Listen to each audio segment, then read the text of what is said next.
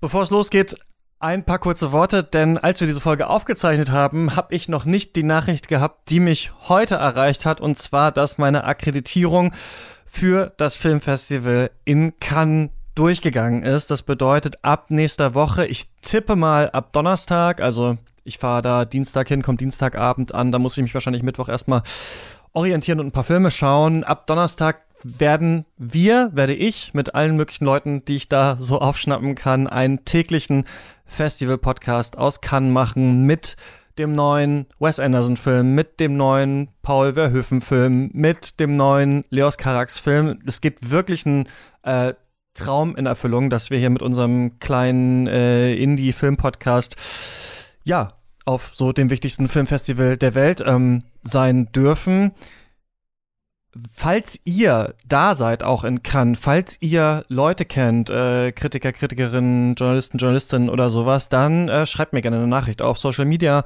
auf unseren Kanälen, ähm, Instagram oder so, oder schreibt eine Mail, katzpodcast.yahoo.com, denn ich suche jetzt natürlich noch Leute, mit äh, denen ich da vor Ort sprechen kann. Äh, bin über jeden Tipp dankbar und auch über irgendwelche Insights. Ich war noch nie in Cannes, ich war noch nie auf diesem Filmfestival, ich habe keine Ahnung, äh, was mich erwartet, bin aber überglücklich, dass es geklappt hat und deswegen ähm, ja, kann man das jetzt in dieser Folge mit so einem kleinen Lächeln hören, wenn ich sage, dass ich noch nicht weiß, ob wir äh, in Cannes sind oder nicht, denn es wird tatsächlich ähm, passieren. Ab nächster Woche dann hier.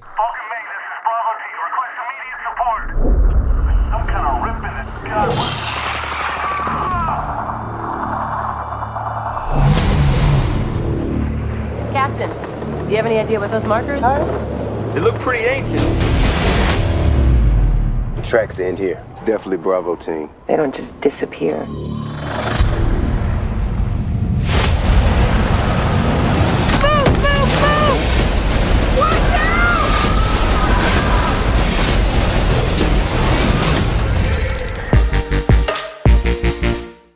Ihr hört Katz, den kritischen Film-Podcast Folge 76 mit Johannes Kinz, Hallöchen. Lukas Bawenschik Einen wunderschönen guten Tag. und heute nehmen wir einen Film zum Anlass, um uns die Frage zu stellen, ob man einen, ja, vielleicht in Verruf geratenen Regisseur endlich rehabilitieren muss, denn die Kinos sind auf und Monster Hunter von äh, Paul W. S. Anderson läuft. Ich bin Christian Eichler. Hi. Schön, dass ihr beide da seid, Lukas und Johannes. Und wisst ihr was? Ich, die Leute nervt es am Anfang, wenn ich hier immer über Corona und die Situation rede und die Kinos und so weiter. Aber ich muss es jetzt nochmal machen. Denn das letzte Mal, als wir zusammen geredet haben, haben wir über La Talente gesprochen. Und es war das erste Mal, dass wir angefangen haben, hier Klassiker zu besprechen, weil die Kinos zugemacht haben. Und die waren natürlich zwischendurch mal ganz kurz wieder äh, auf. Aber jetzt gut, wir wissen nicht, Delta und sowas. Ich will hier nicht immer wieder irgendwas erzählen, ja, jetzt ist alles gut und so weiter, aber eventuell äh, bleiben sie ja sogar auf und wir sind jetzt Full Circle gekommen und können in diesem Podcast tatsächlich jetzt, man glaubt es kaum, über Filme sprechen, die ins Kino kommen. Das war bei Katz, glaube ich, in so fünf Folgen der Fall oder sowas, bevor wir dann äh, das anders gemacht haben und jetzt geht's wieder los. Äh, Johannes, wie geht's dir damit? Hast du schon äh, Tickets gebucht und die nächsten Wochen verplant? Ähm, nein, gebucht habe ich noch nichts. Ich weiß auf jeden Fall, dass äh, hier in Mainz, äh, ja, dürfte am ersten eben auch wieder aufmachen. Hier gibt es ja so zwei äh, relativ schöne Kinos, in die ich auch äh, gerne gegangen bin, als ich eben, ähm, genau, als äh, es eben noch ging, äh, als ich noch äh, hier äh, vor Ort studiert habe. Jetzt bin ich ja wieder hier, aber das ist eine andere Geschichte. Also ich bin auf jeden Fall schon ähm, gespannt, wie es da aussieht. Ich werde auf jeden Fall auch Monster Hunter äh, nochmal wahrscheinlich im Kino sehen. Und äh, ja, bin da sehr gespannt drauf. Einfach. Lukas, bist du schon ausgebucht? Äh, ich habe tatsächlich schon zwei Tickets gebucht. Äh, ausgebucht würde ich sagen noch nicht, aber mein Kino, das Karlstor Kino in Heidelberg, äh, startet mit einer Reihe oder setzt das Programm, das jetzt schon angelaufen ist, fort mit einer Reihe über chinesische Filmemacher der letzten Jahre. Und da schaue ich mir zwei Filme an und bin sehr gespannt, wie die so sind. Ja, mein Tipp auf jeden Fall äh, ist kein Geheimtipp, aber falls ihr nicht wisst, welchen Film ihr euch im Kino anschauen sollt, äh, der jetzt in der nächsten Zeit kommt, ähm, In the Mood for Love von Wonka Wai wird nochmal jetzt aufgeführt. Nicht in allen Städten irgendwie, ich glaube Sinister oder so zeigt den, also guckt vielleicht mal nach, ob das passt. Ähm, ich weiß aber nicht, ob ich den sehen kann, weil ich überhaupt nicht, ich lebe in so einer komischen Situation gerade, weil ich kann Kann meldet sich nicht bei mir. Also sie haben sich gemeldet und ich habe diese Akkreditierung abgeschickt und dann meinten sie, sie brauchen noch ein paar Dokumente und dann habe ich die geschickt und dann habe ich die Pressestelle geschrieben und ja, ja, wir processen das noch und das ist halt einfach übernächste Woche. Also das ist so, ich habe ein Airbnb gebucht, ich kann das sehr kurzfristig kündigen, aber ich glaube nicht so richtig dran. Also vielleicht alle zusammen Daumen drücken, eventuell. Also ich, ich weiß nicht, ob ich quasi ab übernächster Woche den täglichen Podcast aus Cannes mache und wir irgendwie 14 Folgen da über diese ganzen äh, Filme sprechen oder halt nicht und wir machen dann First Cow von Kelly Riker, das ist vielleicht auch nicht so schlecht. Ghosted von Thierry Fremont, es muss hart So sein. ist es. So ist es gerade. Ähm, Johannes, nochmal schön, dass du äh, wieder da bist. Du bist ja so ungefähr der Mensch, der die meisten Filme der Welt auf Letterboxd äh, gesehen hat. Ah, jetzt übertreibt man nicht. gerade noch so. Für mich. es gibt ja immer noch, wahrscheinlich gibt's noch, wahrscheinlich gibt's die anderen, auf die du guckst, wo du sagst, die gucken natürlich wieder viel zu viel. Ähm, aber ja, Hm. was machst du sonst gerade so? Ähm, ja. Das ist ein Shoutout, müssen wir auf irgendwas hinweisen. Ah, Nippon Connection nee. habt ihr geredet, oder? War das nicht Genau, so? Äh, da kommen noch, genau, da kommen noch zwei Folgen äh, jetzt, also bis, beziehungsweise es sind bisher zwei Folgen aufgenommen. Ähm, wir werden wahrscheinlich noch über ein paar weitere Filme reden, jetzt wahrscheinlich auch die Tage noch. Die gibt's dann eben wieder bei Comdragens, zusammen bei Michael. Ich werde die auch wieder hochladen, noch bei meinem alten Podcast-Projekt. Ich äh, hatte ja jetzt eigentlich äh, in Erwartung, äh, da so ein bisschen was äh, rumrödeln, rumverändern zu können, sodass ich ähm, genau eben das Projekt, ähm, äh, wo mich jetzt vielleicht ein paar Leute äh, schon von kennen, die äh, Untersammlung, dass die eben äh, nicht mehr fortgeführt wird und dass ich stattdessen mit eben ein paar anderen Leuten ähm, was Neues aufziehe. Das ist aber leider, äh, ich habe da glaube ich schon vor irgendwie einem halben äh, Jahr oder vorhin erzählt, ist leider nichts weitergekommen, weil es halt bei den anderen doch irgendwie gerade persönlich schwierig aussieht, Kontakt ein bisschen schwierig ist ähm, und so weiter. Aber ähm, wenn es da was Neues gibt, äh, wird das natürlich äh, sofort bekannt gegeben. Ähm, und ich würde mich natürlich freuen, ähm, genau, da eben ein bisschen frische Luft äh, wieder reinzubringen. Äh, genau, das ist es aber eigentlich äh, so ziemlich von dem, was ich gerade hier mit meiner Filmtätigkeit mache. Und ich äh, kann ja mal sagen, ich bin jetzt im nächsten Semester dann für den äh, Bachelor, äh, werde ich schreiben. Auch über einen Film dieses Regisseurs, hoffentlich. Ich weiß es noch nicht. Muss ich drauf pokern, ob ich dieses Thema machen darf. Aber ähm, ja, also es geht jetzt so langsam auf, also gerade ist eine Phase des Umbruchs äh, und ich bin gespannt, wo sie mich hinführen wird.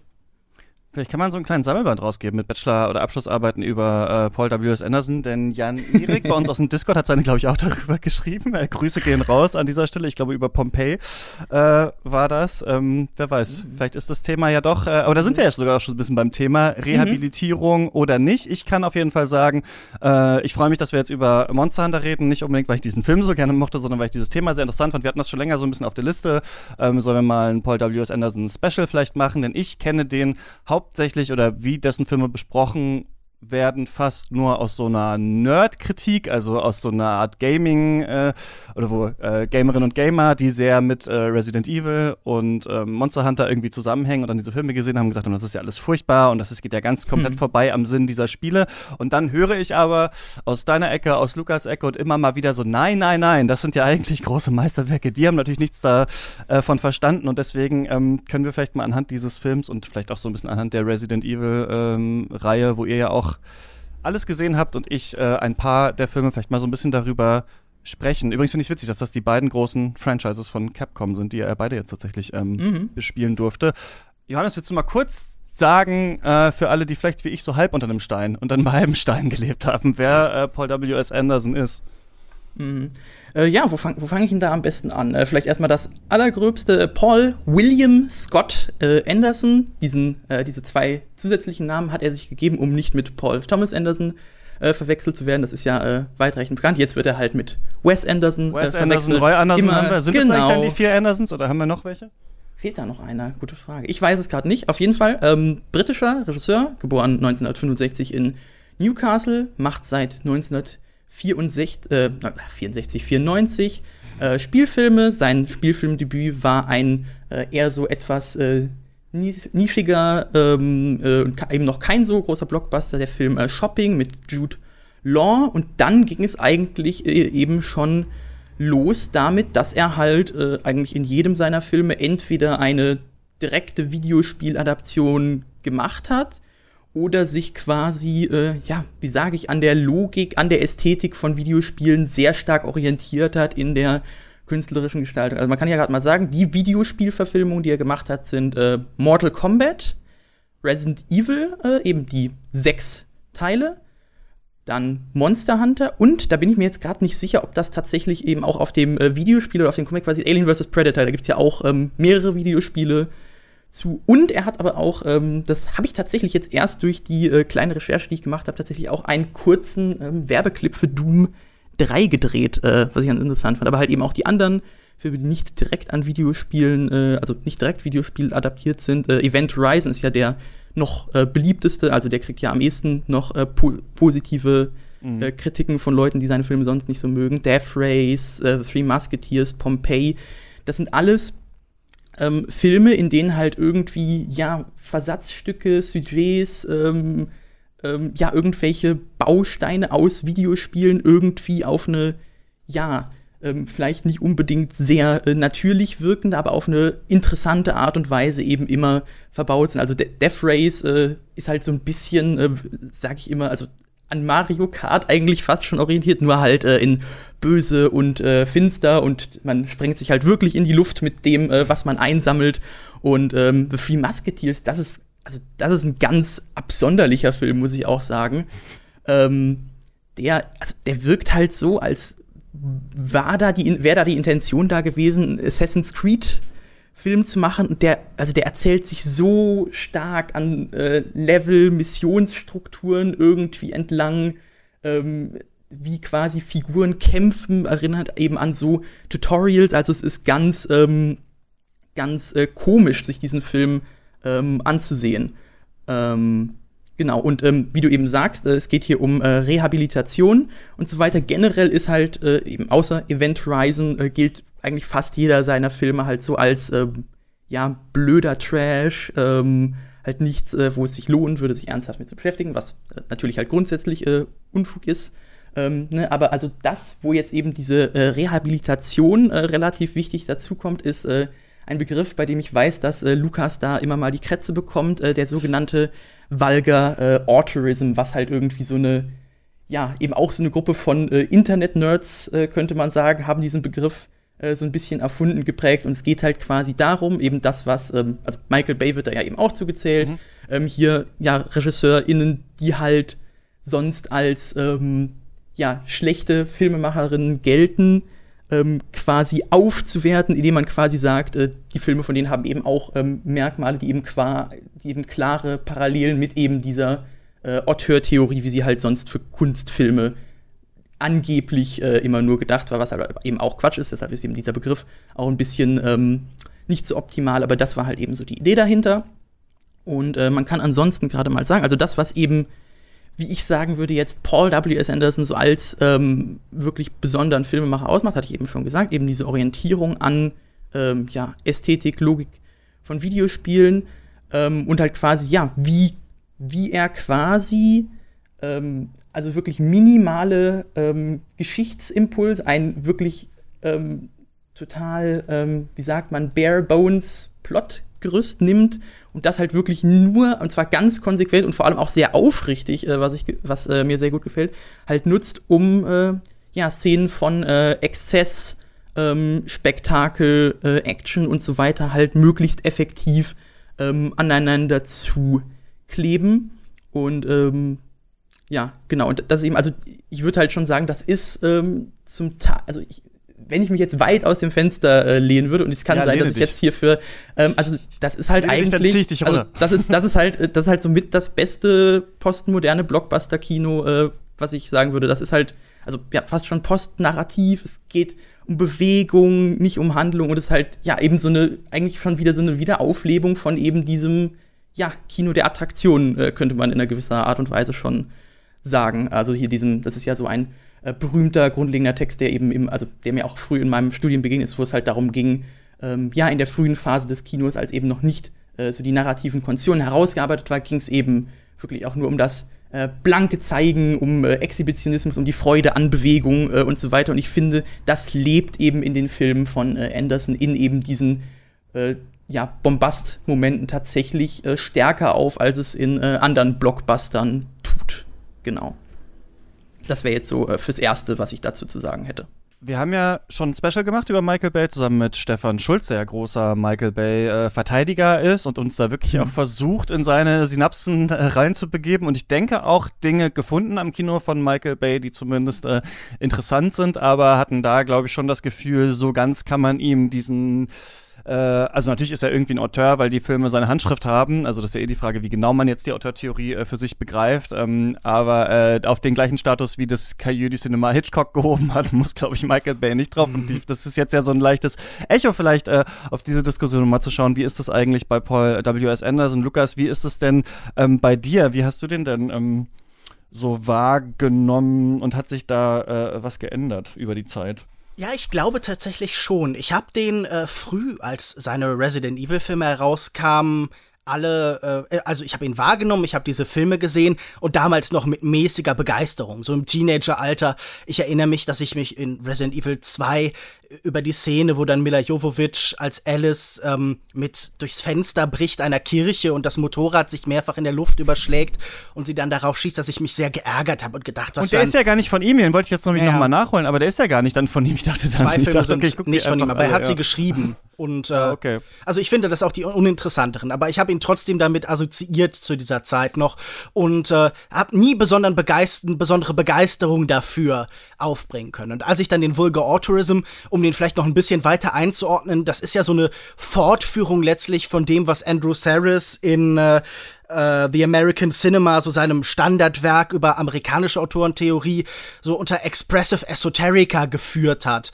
Oder das, was das äh, Cahiers du Cinema in Teilen eben gemacht hat. Hm? Das klingt ja geil. Das, klingt ja Na, geil, es, das waren für ihn dann halt naja, esoterische, also so Randfiguren, spezifische Figuren, die aber trotzdem irgendwie einen besonderen Reiz haben. Das waren bei Saris dann so Leute wie Jacques Tourneur oder John M. Stahl oder Robert Sidomac, äh, Siodmac oder sowas. Äh, ich meine, oder äh, ich glaube, um einen netteren Vergleich oder praktischen so jemand wie Edgar G. Ulmer, was ja auch ein nützlicher Vergleich in diesem Fall vielleicht ist. Hm, Und ähm, hm? Wie bitte? Sagen mir nichts. Ach so, ja gut. Das Gibt's ist je, Leute, die so am Rande des Studiosystems in den USA mit okay. ganz wenig Geld gearbeitet hat. Also gerade Edgar G. Ulmer, mhm. jemand, der so aus Deutschland kam und dann später wirklich so das Billigste des Billigsten im Poverty Row Studios, also so wirklich dem Rand vom Rand Hollywoods gedreht hat. Aber um zurückzukommen, und ich glaube, Vulgar Autorism beginnt dann in Anlehnung an Vulgar Modernism, ein Text von Jay Hoberman aus den frühen 80ern, als Andrew Tracy in dem Magazin CinemaScope aus Kanada über Michael Mann schreibt. Und aus da entwickelt sich dann so eine Diskussion, die in Magazinen wie naja, dem damals noch größeren AV Club, in Movie Notebook und vergleichbarem geführt wird. Wie schon angedeutet über Leute wie Michael Bay, Neville Dean Taylor, Tony Scott. Und ich finde das eine interessante Bewegung, weil sie natürlich einerseits überflüssig ist, weil alles, was sie anstreben, in der tatsächlichen ursprünglichen Autorentheorie schon enthalten ist, aber andererseits irgendwie schon auch nicht. Ich habe das immer als eine Bewegung verstanden, die diese neue Modularisierung und Fragmentierung des Gegenwartskinos aufgreift. Und auch diese Digitalisierung, die Tatsache, dass plötzlich Kino anders funktioniert und in einer anderen Beziehung zur Welt steht und versucht, mit den alten Methoden einen neuen kritischen Apparat für die Postmoderne und für das postkinematische, postnarrative zu entwickeln. Und ich glaube, diese Elemente finden wir auch bei Paul W.S. Anderson ganz stark. Ich habe das, als ich das zuerst gelesen habe, dann auch als totale Provokation wahrgenommen und habe mir gedacht, so, mhm, so ein Quatsch, das sind doch so total doofe Filme. Und ich würde mich bis heute nicht als vollständig bekehrten empfinden. Also das sind nicht alles Filme, die ich liebe und manchmal sitze ich da auch und denke so, ja, das ist schon nicht so wahnsinnig spannend. Aber ich denke schon, dass aus dieser Modularisierung und Entpsychologisierung,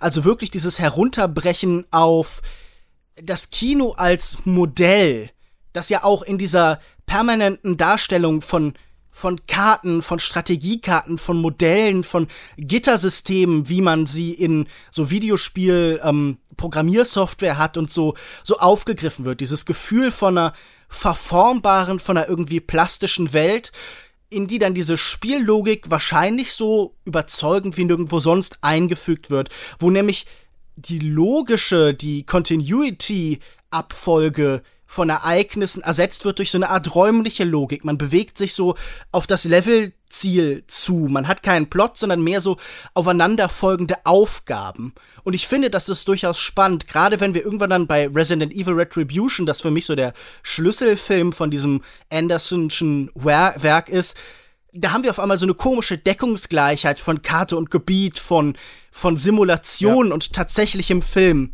Und ich glaube, der Film hat mir schon dann auch so ein bisschen eine Faszination und eine Begeisterung für dieses Kino eingegeben. Ich finde nicht alles toll daran. Ich habe immer noch das Gefühl, dass große Teile dieser Vulgar Autorism-Bewegung äh, da, da so ein bisschen mehr der Wunsch der Vater des Gedankens ist, aber ich ja. finde, man kann darüber immer diskutieren. Und das können wir ja auch hier fortsetzen. Ist es mehr als ein Fetisch, frage ich mich dann immer, ne? mhm. ne? Weil natürlich will man sich äh, immer distinguieren darüber, dass man Dinge gut findet oder gerade gut findet oder sie natürlich Meisterwerke sind, die, äh, die eigentlich irgendwie verschrien sind, die in Verruf geraten sind. Da kann man ja immer schön sagen, nein, natürlich, äh, jedes Lied von Capital Bra ist super. Ein paar Lieder finde ich wirklich ganz gut. aber irgendwann ist dann natürlich die Frage, okay, aber was genau ist jetzt das Neue daran? Ist es tatsächlich nur so ein Kink, den man entwickelt hat? Findet man das einfach interessant?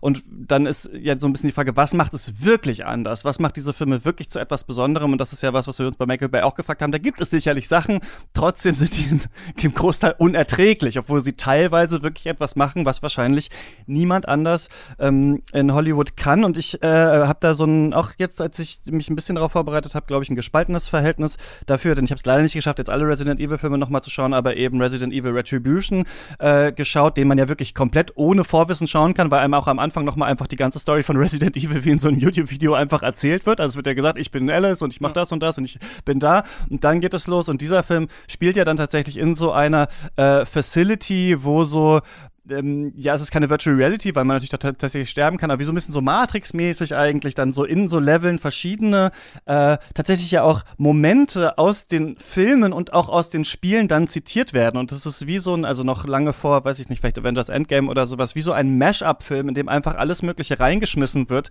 und da tatsächlich dann auf Logik so ein bisschen gepfiffen wird. Und da dachte ich, da habe ich mir dann schon die Frage gestellt, aha, ist es nicht vielleicht wirklich so, dass Paul W.S. Anderson dem oft ähm, ja vorgeworfen wurde, die Videospiele nicht zu verstehen? Also er ist ja eigentlich so der britische Uwe Boll oder Uwe Boll ist der deutsche Paul W.S. Anderson. Das sind so die beiden, die ich da immer sehe. Das sind Leute, die eigentlich in Verruf geraten sind dadurch, dass sie diese, also wenn man es übertreiben will, wird denen ja vorgeworfen, dass es wegen diesen beiden keine guten Videospielfilme gibt, mhm. weil die Studios sich dann gedacht haben, okay, so wollen wir es dann aber nicht machen. Solchen Leuten wollen wir unsere Franchises nicht geben, weil die machen ja einfach nur sagen wir mal, trashige Actionfilme daraus, aber die tatsächliche Lore, das Worldbuilding, was ja die Gamer mhm. alle so super finden, das taucht hier dann vielleicht ja gar nicht auf. Das ist ja immer so ein bisschen die Frage. Und ich finde aber, wiederum diesen Ansatz, der wirklich gerade auch in der Nerd-Filmkritik ganz oft ja hochgehoben wird. Also, naja, das ist jetzt aber nicht so wie im Spiel, das war im Spiel anders, das ist ja eigentlich so und so, die Waffe ist ja eigentlich das und das. Meistens relativ uninteressant. Also ich finde das oft einen relativ uninteressanten Punkt, damit einem Film zu begegnen, ihn nur mit der Vorlage tatsächlich zu äh, vergleichen. Denn gerade der Videospielfilm bietet ja, also auch andere Filme auch natürlich, aber bietet ja die Möglichkeit, wirklich mal so eine Game-Logik in den Film reinzubringen. Und dann haben wir so Experimente gesehen, wie bei dem Doom-Film zum Beispiel damals, dass dann tatsächlich mal halt ein bisschen was aus Ego-Sicht gezeigt wird und ab und zu, ähm, ja, blutet das dann da rein. Und ich fand jetzt gerade interessant, wenn man nochmal Resident Evil 8 halt jetzt gerade gespielt hat und danach Retribution guckt, dass man sich fragt, okay, was ist jetzt eigentlich das verwirrtere, die verwirrtere Story eigentlich von diesen beiden. Also hat er nicht vielleicht doch gerade Resident Evil eigentlich ganz gut verstanden äh, in dem, was es aussagt, aber klar, ähm, er hat es halt mit was anderem vermischt und ich glaube, darauf will ich hinaus, wenn wir zu Monster Hunter kommen. Mhm. Ich finde, die Frage, die ich mir gestellt habe, ist, finde ich diese Vermählung interessant in seinen Filmen? Und die Resident Evil Filme, die er macht, haben ja etwas, was die Games nicht haben und das ist, dass die Hauptfigur von Mila, Mila Jovovich ja gespielt dann Superkräfte erhält und dann wird das so eine Mischung aus Resident Evil und Matrix eigentlich, plus noch extra Sachen. Das finde ich interessant. Die Mischung mhm. bei Monster Hunter zu sagen, wir machen so eine Mischung aus Monster Hunter und Tarzan und Militär oder sowas, finde ich unheimlich äh, uninteressant. Aber vielleicht können wir noch mal kurz bei Resident Evil bleiben, ja. ähm, weil Johannes, mhm. du hast ja gesagt, dass du diese, dass du findest, dass er irgendwie das sehr auf die Spitze treibt, diese Art Game-Logik oder so Videospielfacetten in diese Filme zu bringen. Was genau wo genau siehst du das bei ihm wie? Denn ich frage mich halt auch, sind das nicht einfach trashige Actionfilme und weil er halt so viele gemacht hat und weil da Resident Evil draufsteht, hebt man das so ein bisschen hoch, aber man könnte auch so ein, ihr kennt doch diese random Godzilla Rip-Off-Filme aus China oder mhm. sowas, wo dann so eine riesige Schlange durch so eine Stadt fegt und sowas. Ist es Oder den einen nordkoreanischen Film. genau, also wo siehst du hier so dieses genau. Besondere äh, bei, sagen wir mal, bei der Resident Evil-Reihe vielleicht erstmal? Also das ähm, würde ich wahrscheinlich nicht sagen. Und ich muss mich vor allem jetzt erstmal gegen äh, hier den Vergleich mit Uwe Boll wehren, weil das also das finde ich halt eigentlich überhaupt nicht passend. Äh, und da siehst du halt eigentlich auch, wie wenig da halt manche Leute durchblicken, weil halt von Uwe Boll, ähm, also habe ich ja äh, mich auch schon mal äh, mit befasst ähm, und so, aber äh, also der sagt ja eigentlich auch immer, ja, er macht halt Videospielfilme, weil Lizenz und das kann man gut verkaufen und so weiter und das ist dem alles scheißegal. Das ist dem komplett scheißegal ähm, worüber er Filme macht. Er hat halt eben dieses Jahr, er macht halt die und jene Filme fürs Geld und dann macht er von dem Geld die Filme, die er wirklich machen will. Und das sind halt keine Videospielfilme. Und ähm, Paul W. Anderson, an dem siehst du halt eben, dass das halt wirklich konsequent durch seine Filmografie durchzieht, dass er halt wirklich da diese Leidenschaft ähm, und ein Verständnis für hat. Und ähm, ja, wie, wie, wie führe ich das jetzt am besten aus? Weil das ist ähm, ein bisschen kompliziert, finde ich, da jetzt die äh, Punkte alle perfekt zu verbinden. Ähm, also einmal ähm, Lukas, finde ich auf jeden Fall, ähm, zeigt sich, ähm, also was du eben in Bezug auf dieses ähm, ja, Mapping ähm, eben in diesem Franchise ähm, gesagt hast und so weiter. Und, oder auch du, Christian, eben gerade mit dem, ja, wir haben quasi diese, ja, große Simulation in ähm, Retribution, in der alle möglichen äh, Versatzstücke reingeschmissen äh, und geremixed werden. Und ich würde halt sagen, das ist eigentlich ähm, ja sinnbildlich in einer schwächeren Form eigentlich für ähm, ja das, das gesamte Werk von äh, Anderson so auf gewisse Inhalte bezogen. Also das ist ja eben auch ähm, interessant bei mir beispielsweise, weil ich habe ja ähm, erst die Resident Evil Filme gesehen, bevor ich die Spiele gespielt habe. Ähm, und dann halt, ähm, ja, das Spiel gespielt, dann nochmal Film geschaut und so weiter.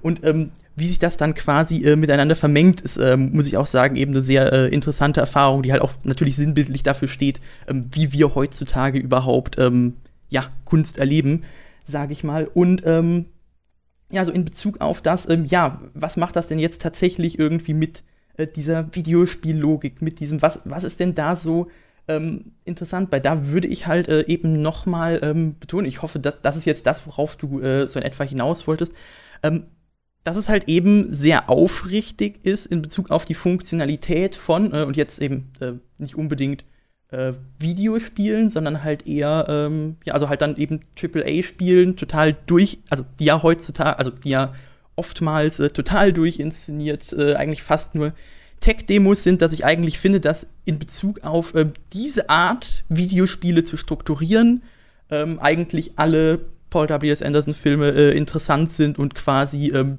da so für mich eigentlich immer drauf verweisen. dass eben anstelle ähm, eben der, also dann halt der entweder Gameplay-Momente oder halt eben tatsächlich doch auch nur durchinszenierten, äh, wo du dann halt eben auch nur Quicktime-Events erfüllen musst oder halt nur vorwärts drücken musst und so weiter, dass an die Stelle von sowas ähm, dann halt wiederum, äh, ja, halt vorinszenierte Action, äh, Hand-to-Hand-Combat oder Kämpfe gegen riesige Monster ähm, halt kommen.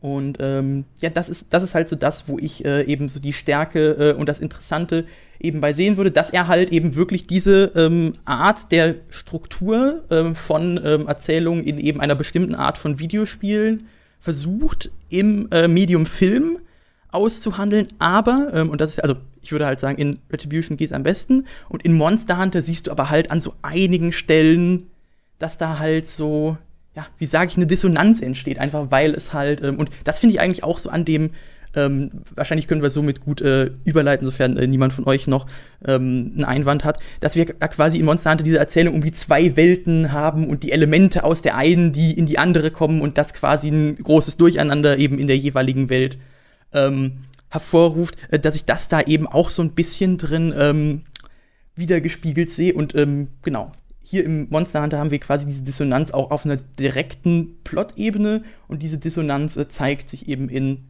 ja, eigentlich fast allen Anderson-Filmen und ist mal mehr, mal weniger stark, mal mehr, mal weniger produktiv für eben die Erkenntnis eben, ja, eben dieser, ähm, ja, Logik, dieser ähm, Erzählweise, der Funktionalität der Filme ähm, und so weiter. Ich denke, das wäre so das, wie ich es jetzt erklären würde. Aber du hast mehrere Sachen gesagt, also zur Videospiellogik mhm. jetzt, also kurz Quicktime-Events mhm. reingeworfen und so. Was würdest du sagen, was ist denn die Videospiellogik? Weil dass das aktuelle Blockbuster-Kino natürlich auch immer mehr in so eine Videospiel, also äh, Plotpunkte müssen hintereinander abgehandelt werden. Hier ist die Mission und jetzt geht man da rein, da kommen 100 Monster und da, also zum Beispiel John Wick äh, 3 oder sowas ist auch so ein Film, finde ich, der sehr stark auch ein Game eigentlich sein könnte, ne? Weil so Raum nach Raum mhm. und zwischendurch gibt's ja wie auch so Cutscenes, wo dann irgendwas erzählt wird, das nicht so richtig eigentlich von Relevanz mhm. ist, aber äh, dann kommt wieder der nächste Killroom so ein bisschen. Das ist ja theoretisch, also wenn wir Anderson darauf äh, reduzieren, ja nicht unbedingt etwas, was jetzt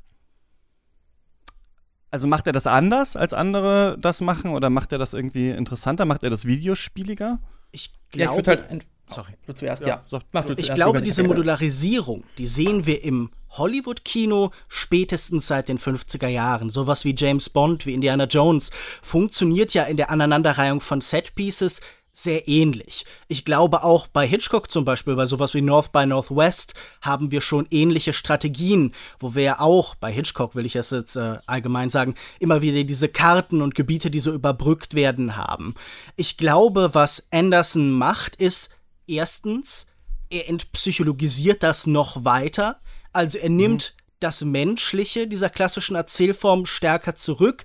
Menschlich jetzt nicht im Sinn von, dass das alles kalt und unmenschlich und maschinell ist, aber das Menschliche im Sinn von der, die Einzelperson wird erklärt in ihren Motivationen, sondern es gibt immer eine äußere Logik, die sich steuert. Das, was im Videospiel zum Beispiel halt das Spiel ist, die äußere Instanz des Spielers. Und ich würde sagen, was er auch macht, ist, diese Form von Modularisierung, die im Blockbuster-Kino der Gegenwart seit 50 Jahren eigentlich immer präsenter wird, produktiv nutzen. Er macht sie zum Teil der Geschichte, indem er zum Beispiel hingeht und sagt, guck mal, hier ist eine äußere Struktur, hier ist so eine Art Überbau, der diese Bewegung der Figuren bestimmt. Also wenn wir diese Resident Evil-Reihe angucken, dann sehen wir einerseits natürlich so Extrempunkte wie Retribution, aber wir haben immer so einen merkwürdigen Blick von außen. Christoph Huber von CinemaScope schrieb, das ist eigentlich eine Serie von Überwachung, weil wir sehen eigentlich alles durch Überwachungskamera, durch Bildschirmsysteme. Wir haben immer wieder so einen Blick von außen, wie ich vorhin schon angedeutet habe, der das Ganze in so ein Gittersystem verwandelt. Und ich glaube, dass Paul W.S. Anderson auf eine interessante Weise damit arbeitet, dass er sich bewusst ist, hey, wir haben diese Form von Modul Modularisierung. Was bedeutet das im Leben der Menschen und wie, was, was könnte das bedeuten? Also was heißt das, dass eigentlich niemand mehr eine richtige Motivation irgendwas zu tun hat, sondern die Motivation im Kern der Film ist. Und deshalb designt er die schon so als, als große Spielstrukturen, als Aufeinanderfolge von, von Aufgaben eben. Also ich glaube, das ist das, Mhm. Das, was ihn einzigartig macht, dass er diese bestehenden Prozesse aufgreift und verarbeitet, während andere sie unbewusst nebenher laufen lassen. Mhm. Ja, einen wichtigen Punkt, den ich da halt auch sehe, ist eben, ähm, ich glaube, das hast du jetzt diese Worte direkt nicht benutzt, aber äh, äh, genau, ich sag's einfach nochmal. Also halt eben die ähm, quasi wie äh, ja Entscheidungsfreiheit eben auch so ein bisschen thematisiert. Also halt sowohl in ähm, ja in Kunst äh, von eben Figuren äh, und so weiter in fiktive Welt, in Videospielen, in Film, aber eben auch, ähm, ja, dann wieder bezogen auf, ähm, ja, welche Entscheidungsfreiheit haben wir überhaupt äh, in dem System, äh, in dem wir gerade leben und wie das funktioniert äh, und so weiter. Das ist eben ein äh, Themenkomplex, den ich auch eben an seinen Filmen sehr interessant finde und der sich eben auch in dieser ästhetischen Gestaltung, wie ich finde, sehr schön wiederfindet. Genau. Und er löst Plots ja noch weiter auf, als das vorher der Fall war. Also wenn wir uns die Resident Evil Teile angucken, die beginnen alle gleich My Name is Alice, aber diese Filme hängen ja eigentlich überhaupt nicht miteinander zusammen. Sie behaupten das nur durch die mhm. Figuren. Ich habe äh, genau. einmal wird immer geredconnt. Ich habe für mich genau, ich habe für mich persönlich einmal das Experiment gemacht und die ganze Reihe einfach rückwärts geguckt, vom sechsten langsam rückwärts zum ersten und es macht eigentlich keinen Unterschied. Es funktioniert genauso und ich glaube, das liegt daran, dass es so eine Palimpsest-Logik hat. Alles wird immer überschrieben und ich glaube, das ist ganz gut für mich so als Modell von einer Welt, die heute eigentlich kein Subjekt, kein Ich mehr im klassischen Sinn zulässt, sondern die uns in permanent in neue Rollen, in neue Situationen wirft, die immer von uns verlangt, jetzt hier ein anderer und erneuert zu werden. Und ich glaube, wenn wir da immer wieder My Name is Alice haben, dann ist das ja auch der Versuch des Subjekts, sich immer wieder herzustellen. Und das gelingt letztlich nur hier in dieser Reihe durch Transzendenz, durch eine Verwandlung zuerst in eine Armee von vielen, also so eine, eine Zersplitterung des, des Subjekts in Tausende von Klonen und schließlich dann halt tatsächlich in ja so eine Art merkwürdigen Gotteszustand. Und dann kommt das Ganze das bekommt natürlich dann auch so eine ganz merkwürdige religiöse Komponente hinzu. Es geht immer wieder um, um Selbstopfer, gerade dann im letzten Teil. Da werden dann ja auch Priester als Gegenfiguren eingeführt und so. Und ich würde jetzt sagen, auch das ergibt noch kein klares, kohärentes Ganze, aber das Verarbeiten des Ganzen und diese starke Palimpsestlogik, das immer wieder Neuschreiben von Geschichte, also das Postmoderne zur Kenntnis nehmen, dass es kein eines überordnendes Narrativ gibt, das ist eben sehr interessant und sehr präsent. Und ich glaube, das ist einfach etwas, das überall vorhanden ist, aber hier auf die Spitze getrieben wird. Man kann sich das natürlich auch so, ja, da reinlesen. Also es ist ja schon so, dass sie dann, dass da Rückgriffe auf die älteren Filme gemacht werden, dann Charaktere und sowas nochmal äh, auftauchen. Gleichzeitig Aber völlig ist es ja willkürlich, oft in anderen Rollen. Später tauchen Figuren, die tot sind, wieder auf und dann wird das irgendwie durch Klone erklärt. Aber mhm. ich würde schon sagen, dass das eine gewisse Form von naja, was heißt Willkür oder Beliebigkeit? Man aber es ist doch etwas, was wir auch genauso beim MCU haben und das ist aber nicht cool, das da zu mögen, weil das so groß ist und jetzt hier diesen Typ, der diese Filme gemacht hat, bei dem können wir jetzt sagen, ja, das ist alles cool, dass das so ein bisschen äh, unlogisch zusammenhängt und die Leute da so äh, reingeworfen werden. Aber ist beim MCU nicht sehr viel mehr, wird nicht sehr viel mehr darauf geachtet, dass da Figuren sind, die konstant bleiben, dass wir sogar ganz intensiv, also wir bekommen mittlerweile ganze Serien, die eigentlich nur ihren psychologischen Zustand beschreiben, wie zum Beispiel Wonder Vision oder so. Also da ist man doch ganz stark in der Psyche der Figuren letztlich drin. Es geht ja auch dann oft um das Zwischenspiel. Das ist ja auch die Nähe zum Fernsehen, dass man letztlich ganz stark in Hintergrundgeschichten und persönliche Erfahrungswelt irgendwie einsteigt. Ja, total. Also das stimmt. Äh, äh, man hat halt das Gefühl, das ist äh, beim MCU so, äh, man dreht sich's immer so, wie man es gerade braucht. Also wenn man jetzt eine Serie für Disney Plus braucht, dann psychologisiert man natürlich, was das Zeug hält und hat das Gefühl, man kann ja noch mal zehn Folgen über diesen Charakter drehen. Aber wenn man ihn nur braucht, dass er einmal kurz durchs Bild fliegt in irgendeinem Film, dann ist es eigentlich egal, wie er da hingekommen ist. Also vielleicht haben wir beim MCU so ein bisschen äh, beides, würde ich sagen. Klar. Und ich habe das auch bei Retribution, Retribution richtig gefeiert. Also ein paar Sachen fand ich so witzig an dem Film. Und die erste Sache ist, die ganzen Charaktere sehen wirklich aus wie schlechte Computergrafiken. Also ich mhm. weiß nicht genau, warum. Ja, Wesker sieht so aus wie CGI. Wesker sieht aus wie CGI. Also ist so er ist ja kurz auch CGI, aber auch alle anderen. Ich meine, das ist ja Leon S. Kennedy und ich finde das so witzig, wie Leon S. Kennedy hier eingeführt wird. Der ist ja so ein, der ist ja eigentlich so ein ikonischer Charakter dieser Spieleserie, mhm. wo man vielleicht auch nicht ganz genau weiß, warum. Aber der kommt halt dann rein mit seiner seltsamen Frisur und es ist halt einfach irgendein Schauspieler. Also hat wirklich das Gefühl, so einfach, das ist einfach Cosplay halt. Jemand kommt da rein und man kennt ihn und dann ist er hier. Und das ist ja bei Retribution auch so, da sind dann halt, also da wird das so ein bisschen gemacht, dass er sich, glaube ich, denkt, okay, ihr wollt die Referenzen an Resident Evil, hier sind sie. Hier sind die zwei Typen mit der Axt, hier sind irgendwie die Licker, hier ist Ada Wong, äh, sie hat das Kostüm an, sie ist es, ja, glaubt's mir ruhig und so. Und das finde ich, also, das ist, glaube ich, eher was, was ich an ihm schätze, ist so ein bisschen zu sagen, ich nehme das nicht so ernst, was ihr da äh, euch da aufgebaut habt, an irgendwelchen Logiken, wie das funktionieren muss, wie diese Reihen funktionieren, sondern ähm, ich habe da so ein bisschen Spaß damit und ich setze mich, ich stemme mich auch so ein bisschen dagegen gegen die Interpretation, was eigentlich Resident Evil sein muss. Es ist ja gerade übrigens auch eine Serie, deren Fans ja immer auch ein Unbehagen damit hatten, wie sich das entwickelt hat. Ne? Es, hat es hat sich ja witzigerweise mit dem siebten Teil dann sehr stark wieder in so eine wirkliche Gruselecke entwickelt, aber selbst dieser Teil konnte dabei eigentlich nicht bleiben. Also er musste dann eigentlich ja. auch wieder in die Übertreibung gehen und der achte ist jetzt eigentlich wieder völlig ähm, äh, Grusel-Geisterbahn äh, so ein bisschen geworden und hat eigentlich wieder auch den siebten so ein bisschen äh, hinter sich gelassen. Deswegen, ich mag das eigentlich bei ihm gerne, wenn er sich da so da, dagegen stemmt, also wenn einfach sinnlos zitiert wird oder dann halt einfach irgendjemand durch eine Tür kommt und das ist dann halt einfach jemand, den man scheinbar aus den Spähen kennt. Aber man hat nicht mal das Gefühl, dass sich da, also mit diesem, was Marvel jetzt macht, mit dieser großen Psychologisierung, mit dieser großen Backstory, da gibt er sich einfach nicht so die Mühe. Und das finde ich persönlich natürlich sehr erfrischend, weil das ja auch etwas ist, was sowohl in Games als auch in äh, Verfilmungen oder in Filmen total nerven kann, wenn wir das Gefühl haben, wir wollen ja eigentlich das Spektakel, warum ähm, muss mir jetzt eine Frikadelle ans Ohr gelabert werden? Ich wage nur zu bezweifeln, dass das Spektakel, was Anderson dann aufhört, wirklich so interessant ist, dass wir äh, sagen müssen, er befindet sich hier wirklich so in seinem ähm, Element. Habt ihr denn bei dieser digitalen Ästhetik, ähm, habt ihr da so Spaß dran? Weil die Sachen sehen ja offensichtlich oft billig aus. Also man sieht ja dann oft, dass es, äh, dass es irgendwie schlechte Greenscreen-Effekte sind, dass etwas nicht so richtig, also dass man es dass man nicht mehr Geld hatte, um das besser zu machen oder das können nicht. Und ich habe dann natürlich mittlerweile, wo ja eh äh, auch hochwertige Musikvideos, ich zitiere ja immer irgendwelche Cloud-Rap-Videos hier, aber da merkt man sehr stark, dass man wirklich merkt, die Leute haben einfach irgendwelche äh, Premiere-Tools und zoomen sich dann irgendwie so hin und her und blenden sich über und dann passt es schon. Also ich finde ja, man gewinnt ja auch Gefallen so ein bisschen daran, an dieser sehr collagenhaften Geschichte. Mögt ihr das bei ihm auch?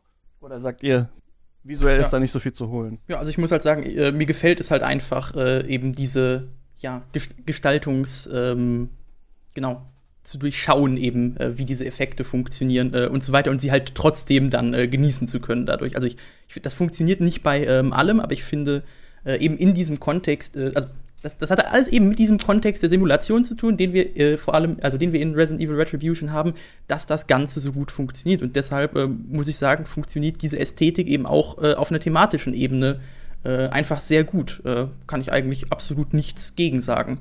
Ich kämpfe immer noch mit diesem Punkt so ein bisschen. Oft denkt mein Gehirn immer noch, boah, ist das alles hässlich. Ich finde aber auch rein rational ist es ja ein interessanter Impuls, dass Blockbuster-Kino der Gegenwart versucht, selbst in größter Absurdität, in den abstrusesten Szenarios uns noch eine bestimmte Form von Realismus in Anführungszeichen zu präsentieren. Also Realismus insofern, dass wir das angucken sollen und der Bruch, die Dissonanz verschwinden soll. Vielleicht so ein bisschen, wie man das über das klassische Continuity-System in Hollywood sagt, die Arbeit der Handwerker wird unsichtbar. Und ich habe dann aber letztlich das Gefühl, Moment, das wird heute in der Regel so gemacht. Man hat besonders umfassende Partikeleffekte, eine besondere Dichte von so Sachen wie Rauch und Nebel. Ich habe jetzt gerade Godzilla vs. Kong besprochen. Der arbeitet ganz viel mit so bunten Nebelstrukturen. Und das sind Elemente, mit denen Blockbustern dem Zuschauer die eigene Wertigkeit präsentieren können.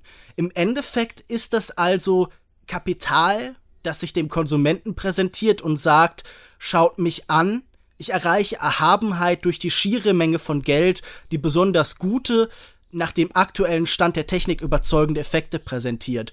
Und äh, ich habe das Gefühl, der scheiternde Effekt und der in diesem Fall an vielen Stellen sicher auch bewusst in seiner Künstlichkeit akzeptierte und bewusst so inszenierte Effekt, der sagt uns zum einen natürlich das, was wir oft haben, hey, es ist ein Bruch, du begleitest eine Inszenierung, das fügt sich natürlich auch in die Themen an, wo es immer um Simulationen, um Karten, um Labyrinthe geht, um Leute, die als äußere Mächte, wie zum Beispiel die Umbrella Corporation, unsere Welt ordnen und bestimmen und ich glaube, das korrespondiert miteinander, dass man im Endeffekt sagt, so wie wir hier in der Geschichte immer wieder ihre Simulationen und ihre Verstecke und ihre Tricks offenbaren, zeigen wir euch auch in Teilen, wie das, was ihr sonst in größeren, in teureren Filmen begeistert akzeptiert, das dekonstruieren wir euch ein bisschen. Ich weiß nicht, ob das ein intendierter Effekt ist.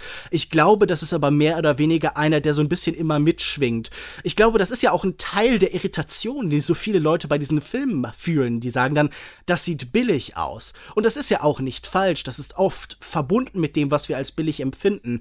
Aber die Frage ist ja, ob da nicht auch eine subversive Kraft drin liegt liegt. Und ich finde auch heutzutage immer stärker so eine Künstlichkeit im Kino interessant. Das finde ich einen der man redet ja so oft über die negativen Einflüsse des chinesischen Kinos als mittlerweile wichtigster Kinomarkt.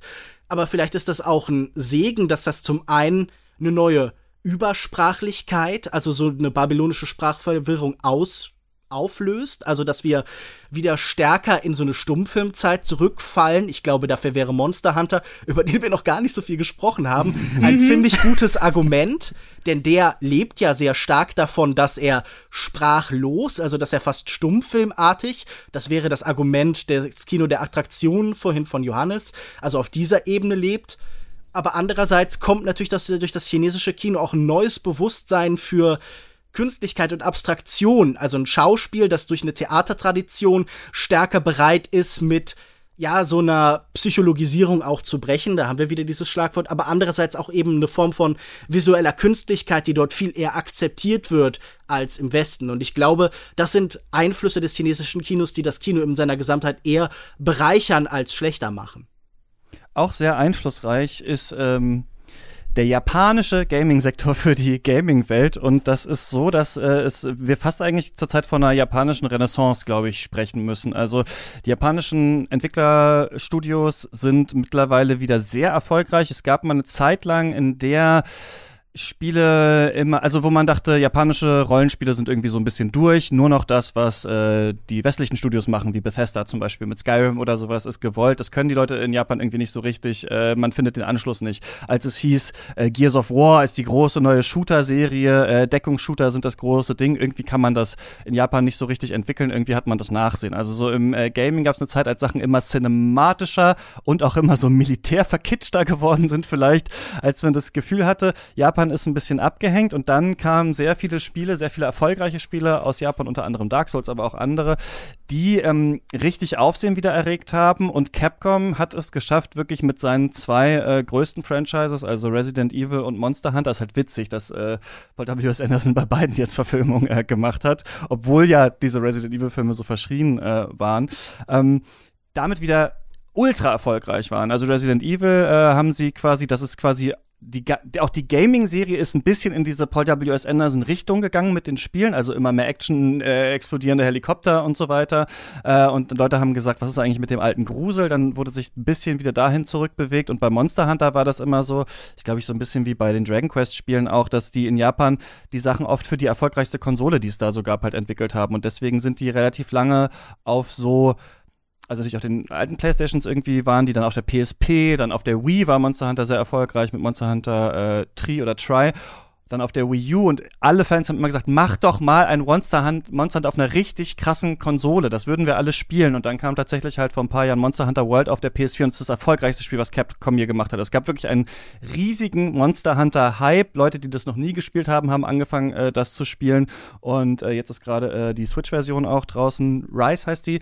Und ähm, deswegen war es einfach interessant, dass halt Paul W.S. Anderson sich jetzt dieses Franchise annimmt. Und ich bin nicht so drin in der Monster Hunter Lore. Es geht halt in diesen Spielen hauptsächlich um diesen Grind-Prozess. Also du ähm, äh, musst halt große Monster jagen in der Welt, vorher überlegen, wie bewegen die sich, was haben die für Attacken, äh, was brauche ich da für Vorbereitung, für spezielle äh, Rauchbomben oder sonst was. Dann geht man dahin, kämpft in sehr, sehr langen Kämpfen gegen die, geht zurück in die Basis, schmiedet sich eine neue Rüstung aus den Teilen der Monster und dann geht es wieder los.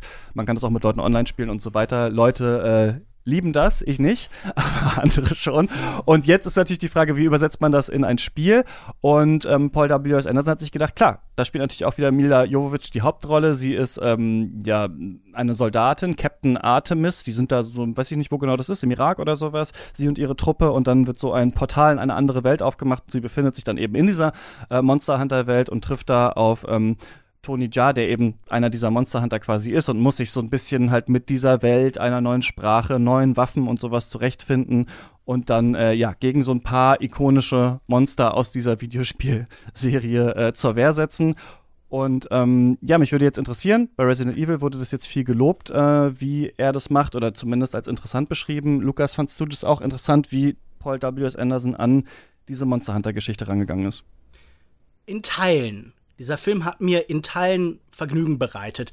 Ich finde gerade diese langen Passagen, die wir vor allen Dingen mit Mila Jovovich und äh, Tony Jaa verbringen, sehr unterhaltsam.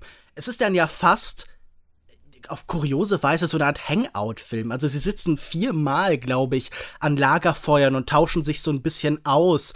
Und ich finde diese Stille, die der Film einkehren lässt zwischen den beiden Teilen, dieses Gefühl, man kommuniziert durch Aktion, durch das gemeinsame Training, durch das gemeinsame Planen, das ist zum einen natürlich nah an Videospiellogik, aber das ist auch irgendwie was, was sehr unterhaltsam zu sehen ist. Ich finde, das sind beides sehr charismatische Darsteller. Beide werden vielleicht nicht ihren, ihren vollen Kapazitäten als äh, Stuntleute, als ausgebildete Kämpfer im Fall von Tony Jaa gezeigt, aber ich mag, wie wenig der Film erklärt. Man merkt sehr, sehr deutlich, dass Paul W.S. Anderson Mad Max Fury Road von George Miller sehr mochte. Hm. Hier sind Einstellungen, die eins zu eins übernommen sind. Also gerade zum Beispiel das Flackern dieses Lichtes, bevor die Dunkelheit kommt, der Sturm, der sich auf diese Autos zubewegt, äh, diese Signalleuchten am Himmel, diese blaue Lichtstimmung, die einmal später kommt. Vor allen Dingen auch Leute, die sich dann aus dem Sand graben und so. Also das ist ja ja, irgendwo an der Grenze zwischen Hommage, Inspirationsquelle und dreist geklaut. Aber ich finde, es gibt schlechtere Sachen, bei denen man klauen kann. Man kann ja auch sagen, Resident Evil Extinction war schon in weiten Teilen von Road Warrior, also dem zweiten Mad Max-Teil, tatsächlich inspiriert. Und man sieht vieles von dem, was ihn fasziniert, die Videospiellogik haben wir ja auch hier insofern, dass diese Wüste von Namibia tatsächlich so eine Art Sandbox wirklich im weitesten Sinne ist. Also so ganz konkret ist das hier irgendwie ein Level, das uns auch immer wieder so vorgeführt wird. Die Kamera zoomt oft so ganz weit raus, um uns wirklich fast so wie in der Vorstellung von so alten, ich würde mal sagen, in dieser 64, 32-Bit-Ära so Levels so, äh, die Kamera rotiert da so außen rum. Ich finde aber sein Anliegen am interessantesten eigentlich auf dieser Ebene, die so vielfach kritisiert worden ist. Die Fans fragen sich, Moment, was sollen denn jetzt auf einmal diese Soldaten darin? Das ist doch eigentlich eine Fantasy-Welt. Und ich finde dieses Aufeinanderprallen lassen von zwei Welten die interessanteste Idee. Denn zum einen ist das natürlich die Idee, okay, es geht darum, das filmisches und Videospieltechnisches aufeinander, also sagen wir ludisches Aufeinandertreffen und was Neues formen und irgendwie sich gegenseitig befruchten. Dann würde ich aber auch sagen, äh, du sagtest gerade schon, die fahren vielleicht irgendwie durch den Irak, diese Soldaten, die da am Anfang auftreten. Ich glaube, auch darum geht es irgendwie. Ich würde jetzt nicht direkt sagen, es ist ein Film über Irak und Afghanistan-Krieg, aber es geht definitiv um eine Armee, die ohne besonderes Verständnis für Kultur äh, an einen Ort fährt, alle Warnungen in Form von Markern ignoriert und äh, dann plötzlich sich in einer Kampfsituation befinden mit Wesen, die sie irgendwie als total monströs begreifen. Dann haben wir eine Figur, die sich aber diesem reinen Bekämpfen auf dieser Ebene widersetzt und versucht, mit den Wesen dieser anderen Welt in Austausch zu treten, in einem langen, schwierigen Prozess eine Nähe zu ihnen findet und dann dadurch tatsächlich halt sehr viel effektiver das, was wirklich schädlich ist, bekämpfen kann. Also ich glaube, es ist tatsächlich auf dieser Ebene des Aufeinanderprallens von Welten auch ein Film über die Begegnung mit dem Fremde, Fremden, den anderen, das wir nicht einfach vernichten können, sondern dem wir uns in irgendeiner Form öffnen müssen halt. Ähm, Was sagst du zu Monster Hunt? Ja, gute, gute Frage. Ähm, ja, äh, wo ich eigentlich jetzt am liebsten mal ansetzen würde, ähm, ist tatsächlich, ähm, ja, eben auch nochmal, weil du ja gesagt hast, Lukas, äh, also man sieht ganz, ganz eindeutig den Einfluss von Fury Road. Ähm, vielleicht nochmal so zwei andere äh, Assoziationen, die ich ganz interessant äh, fand, eben mit der Darstellungsweise, mit der Geschichte ähm, zu nennen. Das ist nämlich, äh, also ich finde einmal relativ interessant, nämlich diesen, äh, und das hängt eben beides damit zusammen, diesen ähm, Bruch, den es ja so ein bisschen ähm, gibt, quasi in dem, äh, also welche Teil vom Film offensichtlich von welchen äh, anderen Filmen, äh, Videospielen und so weiter beeinflusst ist. Nämlich, wir haben ja eben am Anfang diese, also wir haben ja einmal so eine äh, Einführungssequenz vor den Credits, dann haben wir eben diese Szene, wo äh, Mila Jovovich mit ihrer Truppe eben durch dieses, äh, durch diesen Gewittersturm eben in die andere Welt kommt und dann ja eben auseinandergenommen werden von dem äh, Diabolos. Und dann gibt es ja noch mal eine längere ähm, Verfolgungssequenz, wo sie ja vor eben diesen Spinnenmonstern ja, äh, flüchten und so weiter. Genau, ja, aber nicht nur, nicht nur, nicht nur Alien. Alien, Alien, ist, Alien ist eine Sache. Ähm, ich ich finde tatsächlich ähm, in eben diesem, äh, also einmal relativ interessant auch ohnehin, ähm, wir haben hier eben diese relativ lange Survival- Sequenz am Anfang, die tatsächlich näher an Horror, also mehr Horror ist als fast alles, was in den Resident Evil Filmen passiert, obwohl halt Resident Evil das eigentlich die so ähm, Horror-Serie ist. Also das ist einmal ein äh, Aspekt, den ich relativ amüsant fand. Und dann als eben quasi eben dieser Ausbruch ähm, eben aus diesem Lager der Spinnen, nachdem Mila Jovovich ja von der einen ähm, vergiftet wurde.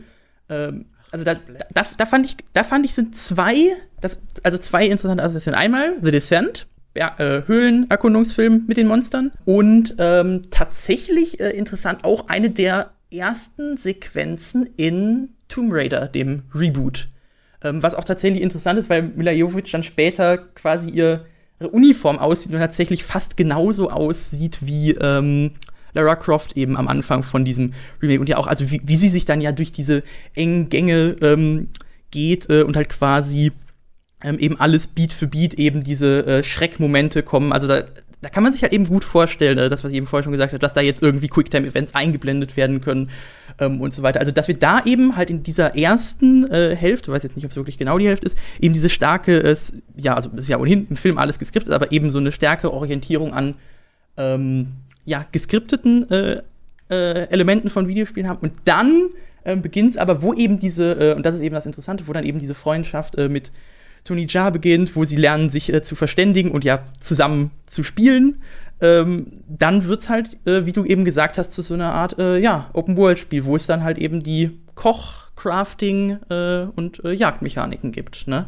Also ich finde eben äh, interessant, dass beides eben hier miteinander verknüpft ist. Ähm, genau. Ja, ich fand das ganz furchtbar, diesen Film. Also ich sehe hier eigentlich nichts von dem, was ich an Resident Evil Retribution noch interessant fand. Vielleicht mal, also ich man kann sich drüber lustig machen über Leute, die halt so krass äh, mit bestimmten Franchises irgendwie verbunden sind und dann immer wollen, dass alles so und so gemacht wird und so weiter. Aber ich möchte hier noch mal einmal sagen, ich finde, wenn man einen Monster Hunter Film macht, dann liegt halt auf der Hand, das so machen wie Drach so zu machen wie Drachenzähmen leicht gemacht oder so. Monster Hunter ist ein Franchise, das einen super positiven Spirit eigentlich hat. Es geht da um so eine diese riesige Welt und dieses Erkunden und diese verrückten Katzen und diese ganzen Sachen. Also es ist eigentlich vieles, was man sehr leicht in so eine Filmwelt irgendwie übersetzen kann. Braucht man halt ein bisschen Können und ich glaube, man braucht ein bisschen Geld. Es ist hier später später drin. Also man hat das Gefühl, dass dieser Film ja eigentlich vielleicht weil die Zuschauer ein bisschen für blöd gehalten werden oder weil man Militär irgendwie dann braucht in so einem Film, um diese Welt zu verkaufen, dass, dass sie ja da so hingeführt werden soll. Also am Ende passiert das ja, ne? Dann sind wir da auf dem Schiff, dann haben wir noch andere Charaktere als Tony Jaa, dann wissen wir, okay, jetzt geht's so langsam los.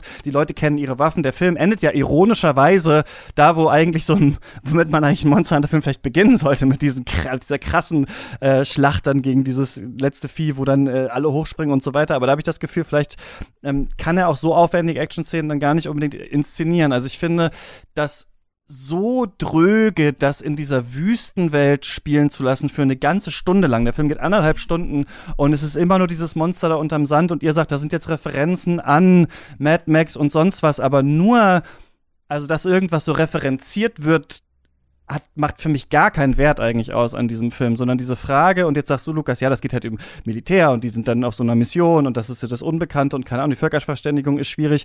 Klar kann man sagen, dass er, dass das darauf irgendwie einen interessanten Blick bietet. An sich ist es aber eher nur übernommen vielleicht und ich finde, das, was du sagst, kann ich gar nicht nachvollziehen. Also ich finde diese Beziehung zwischen den beiden, auch zwischen Tony Jaa und Milo Jovic, wirklich unerträglich und ich finde es mhm. fast rassistisch, ihn so zu casten, als so diesen edlen Wilden, der Chocolate, Chocolate, ich weiß auch nicht, ich habe das gesehen, dachte mir so, oh, irgendwie, keine Ahnung. Also natürlich ist diese Gruppe dann am Ende diverser und so weiter, ne? Es ist nicht so, dass alle dieser äh, Monster Hunter ähm, von Asiatinnen gespielt werden und so weiter, aber irgendwie fand ich das so dröge und eine Sache, die ich auch habe und die finde ich vielleicht bei Resident Evil, wenn das alles so Schlag auf Schlag auf Schlag kommt und das Monster auf das Monster auf das, dann finde ich es, glaube ich, ganz in Ordnung. Aber hier war ich ganz oft daran erinnert, wenn man viele Naturdokus guckt, ich weiß nicht, ob ihr den Moment kennt, dann ist es meistens so, dass es in Naturdokus so Situationen gibt, wo zum Beispiel wird dann eine Maus gezeigt und dann wird, äh, sagt der Sprecher irgendwie so, aber jetzt nähert sich ihr großer Feind. Und dann sehen wir so, in so einem Dickicht kommt so eine Schlange ange, ja? Und dann wieder zurück auf die Maus. Jetzt muss sie handeln, überleben oder sterben. Und dann sieht man, die Maus zittert so ein bisschen. Und dann sieht man wieder, die, die Schlange kommt näher.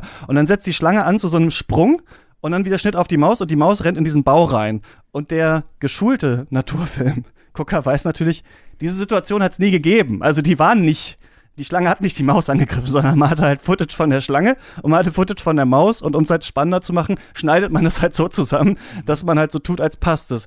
Und das hatte ich hier die ganze Zeit bei den Action-Szenen. Ich hatte die ganze Zeit das Gefühl, nicht Mila Jovovich rennt vor einem Monster, sondern sie rennt halt vor, vor CGI einfach weg, vor Paul Thomas Anderson CGI, was irgendwie nirgendwo so richtig zusammenkommt. Und ich finde, dann muss ich wirklich das auf so einer basalen Ebene kritisieren, dass ich sage, ich finde, das hat irgendwie keine richtige Wuchtigkeit, das hat irgendwie keinen richtigen Spannungsbogen ich finde es einfach, also die, das ist wie so die Szenen, die noch übrig waren bei Starship Troopers 3 oder sowas. Das ist irgendwie nix halbes und nix Ganzes so richtig, dieser Film. Und ich verstehe halt nicht, wenn ihr sagt, wir mögen an ihm so, dass er halt so ein bisschen auf Backstory scheißt und dass halt hier nur Szene an Szene gereiht wird.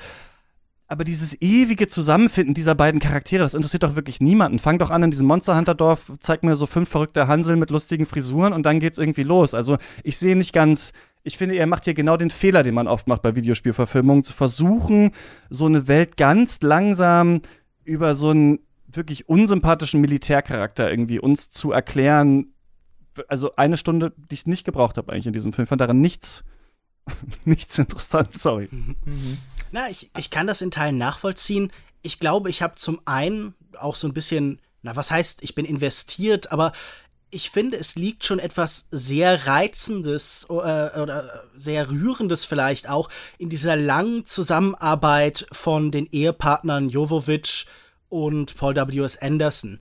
ich finde, genau wie man immer wieder in der Filmgeschichte so Paare hatte oder so Leute wie, keine Ahnung, Antoine Danel, also Jean-Pierre Léaud für Truffaut oder sowas, sind die beiden ja wirklich über diese Karriere immer wieder zusammen aufgetreten und in diesem Gedanken, ich zeige der Welt jetzt immer wieder, wie cool, wie tough, wie, wie sympathisch irgendwie meine Frau ist. Das finde ich irgendwie nett und deshalb finde ich immer, wenn er inszeniert wird, ich sehe in diesem Blick auf sie äh, immer so eine irgendwie ja den Blick der Liebe und ich finde, das wertet viele von diesen Szenen einfach mit ihr auf. Ich finde nicht, dass sie unsympathisch wirkt. Ich finde, sie kann manchmal ähm, lakonisch sein, sie kann manchmal rustikal im Umgang mit anderen sein, aber ich fand dieses Herantasten an die beiden mit den reinen Mitteln des Filmischen über weite Teile, also über Gesten und über das Zusammenhandeln, nicht unbedingt irgendwie in diesen Szenen, wo sie miteinander reden, da kann man sicher drüber streiten. Ich finde das jetzt nicht rassistisch, dass jemand versucht, die Sprache eines anderen zu lernen und in Kontakt zu treten. Im Gegenteil, ich glaube, er kommt da das besser weg. Das finde ich nicht rassistisch. Ich finde rassistisch äh, oder ich fand es einfach komisch, halt äh, ihn in diese Rolle so des quasi edlen Wilden so zu casten. Aber klar, mhm. am Ende ist das diversifizierter und so weiter. Aber in der Monster Hunter ist es nicht so, dass die Leute alle äh, einer bestimmten kulturellen Identität oder sowas angehören und sowas. Und deswegen fand ich sie, also ich fand so ein bisschen, er durfte hier dann irgendwie, ich hatte eher so das Gefühl, er durfte dann hier auch nicht sagen, so richtig. Aber klar, das ist auf jeden Fall interpretierbar. Ja, ich, ich glaube halt, dass das halt diese, diese Sprachlos zwischen den, Sprachlosigkeit zwischen den beiden halt irgendwie, das ist auch so ein bisschen, worum es ihm geht, halt, um dieses langsame Herantasten. Aber ich, also, ich meine, was kann ich anrichten gegen deine persönliche Empfindung damit. Ich habe es halt ein bisschen anders erlebt. Wie ging es denn dir damit, äh, Johannes?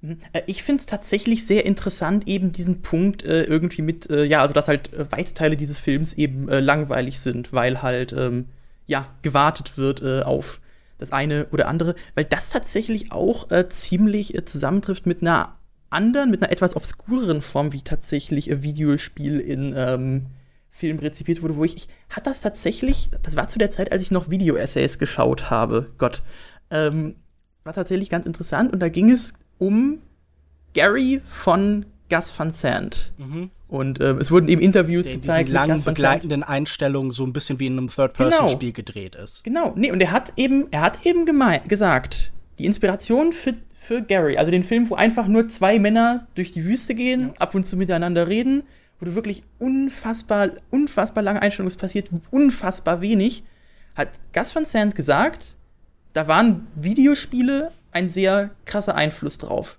Ähm, und hat dann halt, äh, und dann hat er halt ähm, als Beispiele eben, ich glaube, alte Tomb Raider-Teile rausgesucht, äh, wo es halt auch darum ging, ja, von Ladezeit zu, um halt die Ladezeiten zu überbrücken, musste man dann halt ähm, zwischendurch auch einfach mal ähm, laufen uns muss, musste man halt ähm, eben lange Passagen, wo halt nichts ist, wo man, wo nur gelaufen wird, ähm, einbringen und so weiter. Also ich, er setzt diese das Ästhetik ja auch. Das ja. könnte man vielleicht noch erwähnen mhm. in Elephant von 2003, seinem Cannes-Gewinner.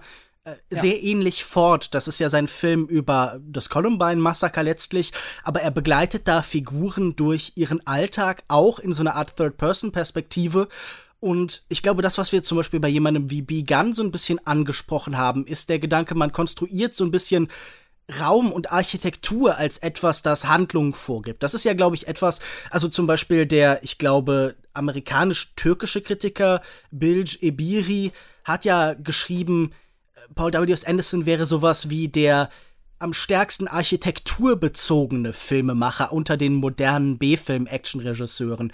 Und ich glaube, auch hier merkt man, wie sehr es ihm darum geht, so einen Ort zu konstruieren, der halt die Handlung bestimmt, der auch vorgibt, was passiert. Der Sand als Gefahrenzone, die Höhlen als Versteck, äh, manchmal aber als Gefahr an anderen Stellen, Licht und Schatten, mhm. wirklich so als. Ja, genau, Tag-Nacht-Rhythmus. Als, als, als bestimmte, also als Plot vorgebende, als rhythmisierende Elemente.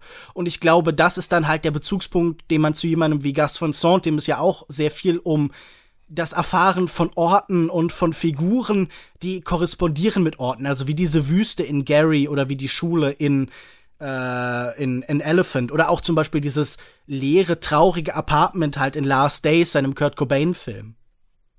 Aber sucht ihr dann nicht, ich habe das Gefühl, ihr wollt ihn, also das ist ja beim Volga Autorism auch so, und wir haben es bei Stefan Schulz auch gemerkt, bei Michael Bay Special, man will ihn dann mögen mhm. und dann sucht, dann grast man diese Filme danach ab, was halt jetzt hier besonders interessant videospielig ist. Und wo man bei anderen Sachen gesagt hat, es sind jetzt die Action-Szenen und es ist dieses Versatzstückhafte, dann hast du noch Entscheidungsfreiheit zum Beispiel vorhin gesagt, Johannes, und jetzt dann sagt ihr, ah, das ist jetzt besonders langweilig, das sind ja Videospiele auch, aber wenn man nicht mit diesem Blick rangeht, dann kann man ja immer was finden und sagen, ja, das hat ja auch Credits und äh, es kommt CGI drin vor. Jetzt Jetzt ist er natürlich hier wieder in seiner großen, in seinem großen Werk, wo er alles der Videospiele mal im Film packen will, hat er sich jetzt hier für die Langeweile entschieden. Es ist ja kein Film wirklich über die Langeweile, hier passiert dauernd was, aber es langweilt einen halt, wenn man irgendwie so das Gefühl hat, da passiert eigentlich nicht so richtig was. Also irgendwie, und es ist auch, finde ich, nochmal, das fand ich übrigens bei Retribution auch ganz cool, dass der Film nicht so krass zerschnitten ist, also dass man wirklich Choreografie mal ein bisschen beobachten kann, mhm. gerade dieses mit diesem, dieser Lasso, äh, diesem Morgenstern-Pistolenkampf, den ich sehr gefeiert habe. Hier hat man aber auch das Gefühl, es wird wird wirklich äh, wie so ein bisschen bei der Schlange und der Maus mal so hin und her geschnitten und dann ist der Kampf wieder vorbei. Also ich konnte mich daran nicht so richtig ist, äh, alarmen. Also man ja, muss ja sagen, Okay. Ja, ich, ich, ich glaube, wir sagen jetzt mehr oder weniger das war dasselbe, nämlich dass hier Doobie White, White. aktiv ist. ein, äh, ein Editor, ein Schnittmeister, würde ich sagen, der schon eine sehr einzigartige Herangehensweise hat. Der hat äh, Anfang der 2010 oder ich glaube Ende der 2000er Therapy Studios gegründet, hat dann vor allen Dingen Musikvideos und Werbung geschnitten und dann sein Debüt im weitesten Sinne als Schnittmeister mit Gamer von diesem Team Neville Dean Taylor ah, gegeben. Großartiger und, Film. Ähm, sicher auch ein interessanter Film, der sehr gut in Beziehung auch zu diesem steht, der sicher auch vieles aus diesem Videospiel als Einflussquelle herausstellt, aber das ist sicher ein Editor, der so eine seltsam sprunghafte, fast experimentelle Schnittform findet, der wahnsinnig elliptisch arbeitet, wo man immer das Gefühl hat, es fehlen doch eigentlich Teile. Eine Welt, die in so merkwürdige Schlaglichter zerschnitten wird er hat, das hat er ja, glaube ich, äh, bei Final Chapter, der erste Film, den er für Paul W.S. Anderson geschnitten hat, so beschrieben. Sie, sie, sie sagen, er kam irgendwann zu ihm und sagte, ja, wir haben hier eine Menge coole Sachen und jetzt sorg mal dafür, dass sie näher zusammenrücken. Und ich glaube, auch das hängt irgendwie ganz gut zusammen mit diesem merkwürdigen Gefühl von, von postmoderner Fragmentierung, von Partikularisierung, von Atomisierung, von Ganzheitlichkeit. Und ich muss sagen, auch ich finde das an manchen Stellen nervig. Auch ich denke mir zwischendurch so, Moment, Tony Jaa kann das doch alles. Das ist ein hervorragender Kämpfer, lass den mehr zur Geltung kommen. Aber das, das ist, übrigens das, was wir oft haben im Kino, ne? Also wenn man äh, die Stuntleute mal, also sich Interviews mit denen anhört, dass ganz oft die das ja tatsächlich gemacht haben. Also es ist tatsächlich dann im Schnitt oft so gelöst wird, dass wir dann das Gefühl haben, es ist zerschnitten und nicht etwa, wie man oft meinen könnte, ähm, die können das eigentlich gar nicht, deswegen musste man es im Schnitt so lösen. Das finde ich ganz mhm. interessant. Ja. Und ich meine, da gab es ein bisschen eine Kontroverse bei, ich glaube, Iko Uwais bei Mile 22 auch. Da haben sie ihn ja gecastet und dann halt auch eigentlich seine Szene komplett zerschnitten. Also ja. Das ist ja ein altes Problem. Wir erinnern uns, was Rob Reiner mit Jackie Chan-Szenen gemacht hat, halt schon in den 90ern oder so. Da prallten natürlich immer Welten aufeinander. Ich glaube, dass das Interessante hier tatsächlich manchmal ist, dass wir Schnittrhythmen haben, die wir einfach sonst nicht kennen, die merkwürdig erratisch und sprunghaft auf uns wirken müssen. Also ich finde besonders bemerkenswert zum Beispiel, wie er arbeitet mit dem rasanten Wechsel zwischen verschiedenen Einstellungsgrößen, was total unüblich ist. Weil es eine Form, also normalerweise haben wir nicht, dass wir total nah dran sind, dann in, eine, in, in fast einen Panoramashot gehen, das haben wir hier ja immer wieder, und dann wieder ganz nah ran weil das irgendwie den Zuschauer verunsichert, weil wir haben vielleicht den, in alten Filmen Randsprünge gehabt, aber das ist mittlerweile ja kein übliches Mittel mehr. Genauso wie auch Zooms eigentlich heute sehr unpopulär sind. Und wenn wir uns zum Beispiel erinnern, die Szene, in dem sie sich aus diesem Spinnenkokon schält, da haben wir in rascher Abfolge irgendwie sechs Einstellungen von ganz verschiedenen Orten. Und ich glaube, dass er wirklich da immer stärker versucht, so ähm, sagen wir, expressionistisch damit zu arbeiten, so eine Form von Empfindung einfach rein im Schnittrhythmus auszudrücken, in der Desorientierung. Das gibt es natürlich an vielen Stellen, das ist nichts Einzigartiges. Aber man muss schon sagen, dass Doobie White anders schneidet, als das fast überall sonst in Hollywood üblich ist. Hm. Und vielleicht ist das was, an das man sich gewöhnen muss. Ich glaube, das ist etwas, wo man. Also, als ich das erste Mal Final Chapter ge gesehen habe von den Resident Evil-Teilen, dachte ich, da sitzt jemand im Schnittraum, der will Epileptiker umbringen. Der will Leute irgendwie aus dem Konzept bringen, die auf so schnelle Rhythmen nicht irgendwie, die damit nicht klarkommen. Aber je öfter ich das sehe, desto spannender finde ich das, weil irgendwie da so eine, so eine eigentümliche Stimmung durch passiert. So dieses Gefühl, man ist eigentlich immer schon woanders, man kann nie verweilen, man wird so nach vorne getrieben. Aber hattest du das Gefühl, echt, man wird hier irgendwie interessant äh, nach vorne getrieben durch diesen Film? Also du kann, also wenn ich das jetzt höre und du sagst, das ist jetzt die besondere, äh, manche würden vielleicht sagen Marotte, du sagst jetzt die besondere Klar, Fähigkeit von ihm, so schneiden zu können, aber korrespondiert das wirklich mit dem Film? Haben wir hier das Gefühl, dass das irgendwie ein kohärentes Werk ist, bei dem die Einzelteile uns irgendetwas erzählen und irgendetwas zeigen? Oder ist es nicht einfach so, dass man, gut, man nimmt vielleicht die Monster aus Monster Hunter, man versucht das besonders lange auszuwälzen, weil man vielleicht nicht das Geld hat, diese Szenen vom Ende über einen ganzen Film tatsächlich zu strecken und dann sind Szenen zerschnitten, die eigentlich unzerschnitten besser funktionieren würden. Also ich, ähm, ich merke schon, man kann sich daran laben, aber es hat sich auf mich auf jeden Fall nicht ähm, übertragen. Ich habe das Gefühl, man muss so ein bisschen die Nadel im Heuhaufen äh, äh, suchen. Da bin ich dann halt letztlich rein phänomenologisch. Ich fand ihn beide mal interessant zu sehen und mhm. hatte beide mal damit Spaß und fand beide mal, dass das irgendwie eine, eine ungewöhnliche Erfahrung war. Sehr anders. Also, ich meine, das war natürlich jetzt auch ein Kontrast für mich total, weil ich die letzten Tage und Wochen nur Hitchcock geschaut habe. Aber äh, es ist auf jeden Fall etwas, das man. Diese bestimmte Sammlung von Reizen und Eindrücken bekommt man wahrscheinlich nur bei Paul W.S. Anderson. Ja, nee, also die bei mag, mir ist dann eine andere Frage, ja. Mhm. Ja, nee, also bei mir eigentlich genauso. Ähm, also ich, ich muss halt sagen, dass ich inzwischen der Meinung bin, also ich weiß eigentlich genau, ähm, was ich zu erwarten habe. Also ich war, wusste eigentlich relativ genau beim ersten Mal schon, glaube ich, was ich zu erwarten habe bei Monster Hunter. Ähm, und muss jetzt sagen, dass äh, für mich jetzt bei den erneuten Schauen, dadurch, dass ich halt ähm, eben wirklich, äh, also dadurch, dass man auch mal noch mal ein genaueres Auge hat, eben auf diese ja, äh, Strategien, mit denen eben diese ähm, Form der Kinetik entzeugt wird. Ähm, also halt einmal natürlich ähm, das Editing, was äh, ich tatsächlich eben außerhalb dieser äh, Hand-to-Hand-Combat-Szene auch eigentlich äh, ganz in Ordnung fand.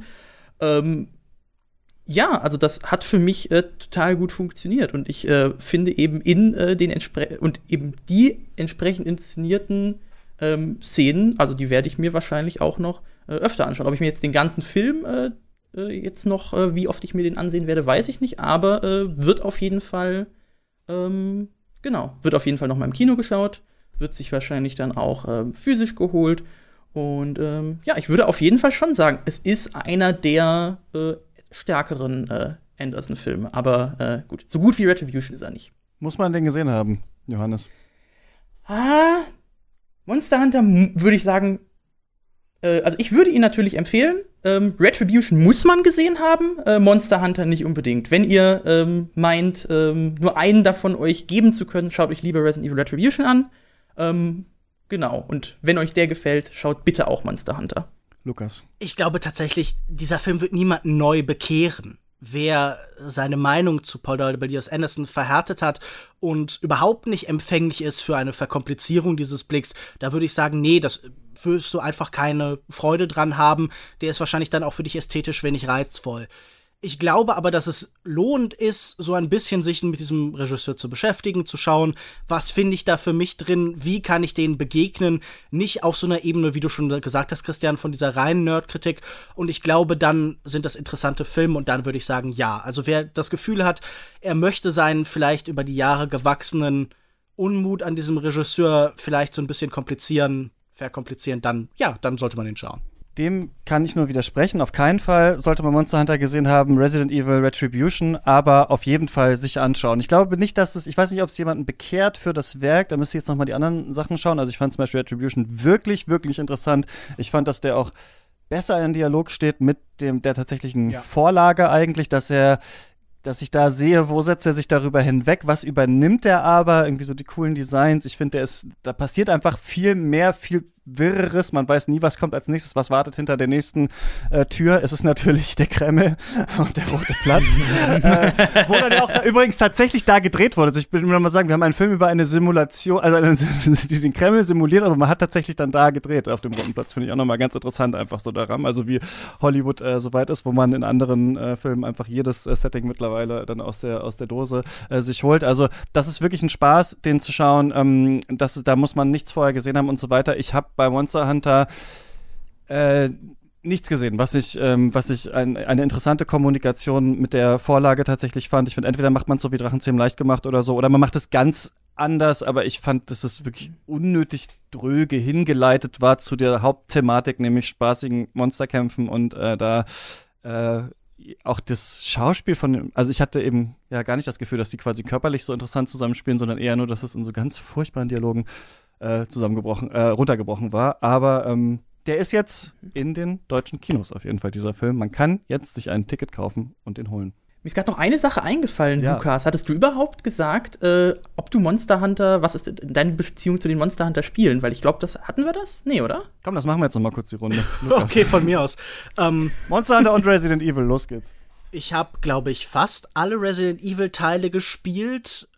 Ich glaube, Code Veronica habe ich nicht ganz durchgespielt oder so und äh, habe da immer sehr schwankende Begeisterung und Enthusiasmus. Es gibt Teile, die mir sehr viel besser gefallen, wie Teil 4 und äh, Teile, die mir sehr viel weniger gefallen, wie zum Beispiel Teil 7 oder so. Und äh, Monster Hunter habe ich nur hier und da mal reingespielt bei meinem ehemaligen Drummer auf der PSP und war immer wahnsinnig überfordert, weil gerade äh, im Teenageralter dachte ich auch, das wäre wahnsinnig komplex. Wahrscheinlich einfach, weil ich nicht verstanden habe, wie man jetzt jenes kocht. Und das sind ja auch, glaube ich, insgesamt eine Spielreihe, die zumindest so ein gewisses Hereinarbeiten fordern. Und das habe ich bis jetzt nie geleistet. Also diese Beziehung kann ich überhaupt nicht abklopfen für mich. Das muss ich ehrlich zugeben. Wie ist es bei dir, Johannes? Ja, ich muss sagen, bei Monster Hunter, Hunter geht es mir eigentlich genauso. Da habe ich mal den, äh, ich glaube, Try war das, für den 3DS äh, mal gespielt, aber bin halt überhaupt nicht reingekommen. Äh, und seitdem habe ich auch keinen weiteren Teil probiert. Ich weiß, mein Bruder hat, glaube ich, äh, ja, mehrere hundert Stunden in World, aber ähm, ja, das äh, äh, tut ja nichts zur Sache. Und Resident Evil habe ich eben tatsächlich durch die Filme, dadurch, dass ich die eigentlich äh, sehr unterhaltsam äh, fand, äh, beim erstmaligen Anschauen angefangen, die Spiele nachzuholen und bin aktuell, ähm, also ich habe alle Hauptteile außer 6 und 8 gespielt aktuell und ähm, ja, werde eben auch noch weiter die Teile nachholen. Und ich muss sagen, ich bin ein sehr großer äh, Fan der Resident Evil Spiele, die ich bisher gespielt habe. Vor allem äh, vom Remake von Teil 2. Ich würde sagen, das ist eines meiner absoluten Lieblingsspiele geworden äh, im letzten Jahr. Genau. Ja, halte ich auch für den besten Resident Evil äh, Teil. Ich hab das auch, hol die auch so langsam nach, wenn dann die Remakes kommen und äh, spiele die neuen Teile. Bin gar nicht mit der Playstation oder sowas und diesen Spielen aufgewachsen, deswegen das hatte mir alles gar nichts gesagt, bis ich dann mal, ich glaube vier auf dem Gamecube war das erste Resident Evil, was ich gespielt habe und ähm, mochte das auch sehr. Find die Reihe durchwachsen, muss ich sagen. Also ich finde gerade jetzt mit dem neuen Teil, dass es so ein bisschen, ist, dass es sehr unterhaltsam ist, aber äh, dass vieles auch echt so ein bisschen hinkt und ganz alte, äh, ganz altes Game Design da irgendwie noch so mitgeschliffen wird, was äh, bei äh, geschleift wird, was bei dem zweiten Teil nicht so war. Da hatte ich das, hatte ich das Gefühl, dass da wirklich auch interessante Gedanken drin waren. Und Monster Hunter, ich weiß nicht, ob ihr das kennt, man geht ja von klingt interessant zu hab ich ein bisschen gespielt, aber verstehe es noch nicht so richtig zu ach, ich mag das einfach nicht. Und das ist meine Entscheidung, die ich bei Monster Hunter getroffen habe. Äh, es wird ja von Leuten, die Dark Souls mögen, auch oft sehr gemocht. Also, dass das so ein bisschen korrespondiert und Leute scheinbar beides gut mögen. Aber äh, für mich ist das überhaupt nichts. Ich glaube, man braucht erstmal äh, zwei Sachen, die ich nicht habe. Viele Freunde, die Videospiele spielen und viel Zeit.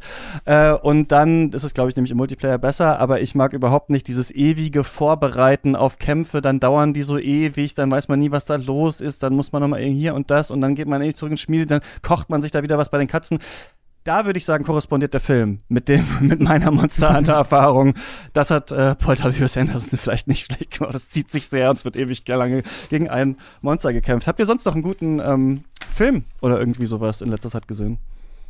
vielleicht nicht unbedingt ein rein guter, aber total fasziniert und überrascht war ich von The Housemaid von Im Sang-soo, ein südkoreanischer Erotik-Thriller über eine Haus, ein, ein, ein Hausmädchen, eine Maid, die bei einem reichen Geschäftsmann anfängt und dann mit ihm in eine Affäre gerät, schwanger wird und die ganze Familie beginnt, sich gegen sie zu verschwören. Und der ist über weite Strecken gar nicht so wirklich brillant, aber er hat zwei oder drei derart groteske Schlussbilder und Entscheidungen, nicht unbedingt Plot-Twists, aber konsequente Zuspitzungen dieses Szenarios, die mir nie wieder aus dem Kopf gehen werden in ihrer Drastik und in ihrer in ihrem kuriosen Extremismus, dass ich schon sagen würde, dafür lohnt sich The Housemaid von Im Sang-soo aus dem Jahr 2010. Äh, ich habe jetzt äh, einen sehr gut, also einen Film, den ich beim ersten Mal schon ziemlich gut fand, äh, nochmal gesehen und war jetzt äh, total begeistert von dem, nämlich Taxi oder Taxi Teheran von mhm. Jafar Panahi, der in dem Jahr, in dem er lief, meine ich, die Berlinale gewonnen hat. Ja. Und ähm, ja, Jafar Panahi ist ein äh, iranischer Regisseur, der ich glaube, seit seinem Film äh, Offside, Frauen im Abseits, bin mir nicht ganz sicher, äh, Berufsverbot hat, also eigentlich keine Filme mehr drehen darf, aber quasi seitdem dieses Berufsverbot ausgesprochen wurde, ähm, quasi immer äh, da versucht herumzutricksen und schmuggelt die Filme dann irgendwie durch Freunde über USB-Sticks äh, nach Cannes oder sonst wohin. Und äh, Taxi Teheran ist halt eben äh, ja wahrscheinlich der prominenteste dieser Filme, der in dieser Phase entstanden ist. Und das Interessante ist halt, dass er, also wie auch eben in seinen vorherigen äh, Filmen bereits halt immer ja das Verhältnis von äh, ja, Realität und ähm, Kino äh, und Fiktion ähm, und so weiter reflektiert. Ähm, und das ist eben hier besonders interessant, weil, ähm, also, das ist quasi inszeniert wie eine Dokumentation. Also er selbst, äh, Panahi, äh, arbeitet nebenbei als Taxifahrer jetzt, wo er nicht mehr äh, Regisseur sein kann und hat halt eine Kamera bei sich vorne stehen, angeblich, äh, damit nichts geklaut wird. Und dann filmt er halt alle möglichen äh, kleinen Episoden ab von Leuten, die zu ihm ins Taxi steigen. Und man weiß halt ganz genau, und es wird halt im Film sogar immer direkt gesagt, er hat denen halt eigentlich ähm, äh, quasi die Anweisung gegeben, das und das zu machen. Und das sind alles halt, also da sind halt auch überall Anspielungen auf seine alten Filme drin ähm, und äh, halt auf eben auch auf die Thematiken, die in diesen ähm, verhandelt wurden.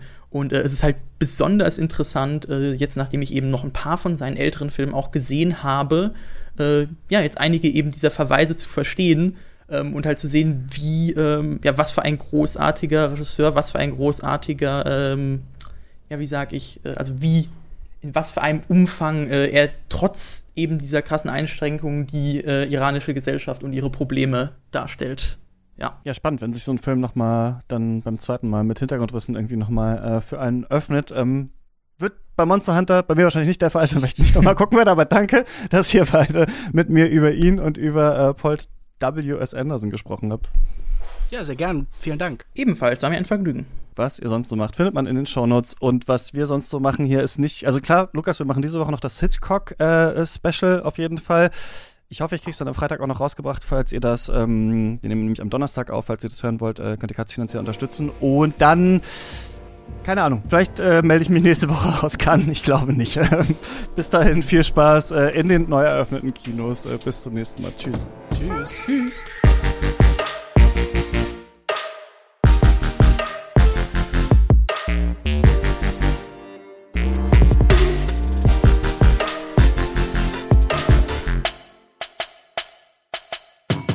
Katz ist eine Produktion von mir, Christian Eichler. Wenn ihr diese Folge gerade auf dem iPhone in der Apple Podcast App gehört habt, dann schreibt uns da doch jetzt sofort eine Bewertung oder gebt ein paar Sterne. Das hilft uns sehr.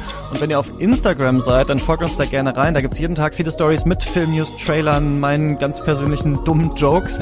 Äh, wir sind natürlich auch auf Twitter. Ich freue mich über alle, die unseren Podcast irgendwo auf Social Media teilen.